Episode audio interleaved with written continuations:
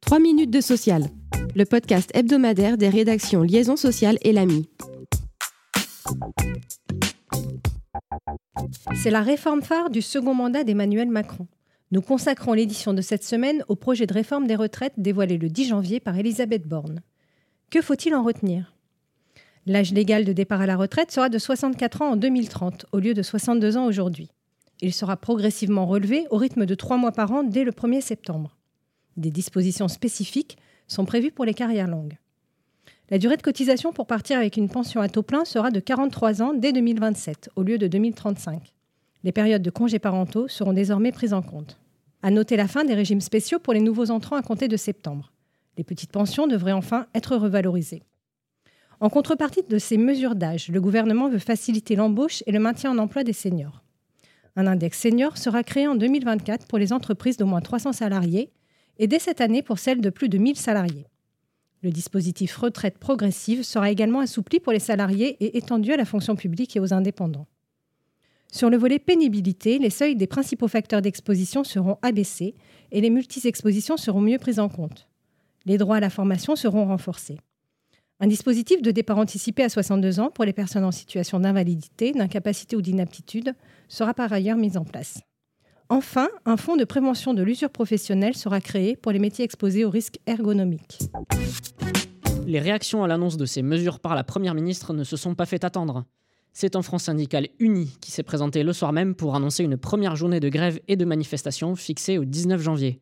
Dénonçant une réforme injuste et brutale pour les plus fragiles, les huit principaux syndicats considèrent à l'unisson que le système des retraites par répartition n'est pas en danger. À leurs yeux, rien ne justifie les mesures d'économie présentées, au premier rang desquelles le report de l'âge de départ. La tonalité est évidemment tout autre côté patronal. Le MEDEF salue des décisions pragmatiques tout en réitérant son opposition au principe d'un index sur l'emploi des seniors. Cette orientation générale est partagée par la CPME et l'UDP, qui soulignent respectivement la nécessité de travailler plus longtemps et leur adhésion à des mesures de responsabilité.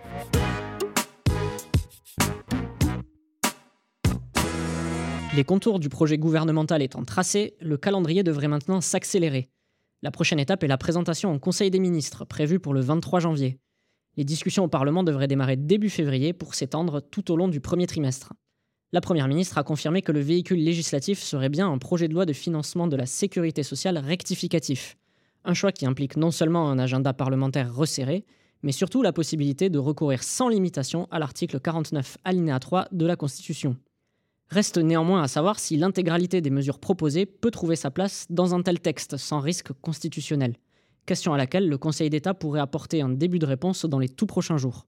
En tout état de cause, l'entrée en vigueur de la réforme est envisagée à la date du 1er septembre 2023. «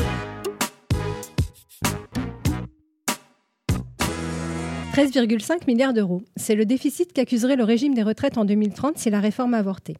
Selon le ministre de l'économie, Bruno Le Maire, la réforme devrait rapporter 17,7 milliards d'euros aux caisses de retraite en 2030. L'exécutif disposera donc d'une cagnotte de 4,2 milliards d'euros pour financer les départs en retraite anticipés pour inaptitude ou invalidité, les mesures sur la pénibilité et les carrières longues, ainsi que la revalorisation des petites pensions. Merci de nous avoir suivis. Pour en savoir plus, vous pouvez consulter le site liaisonsocial.fr.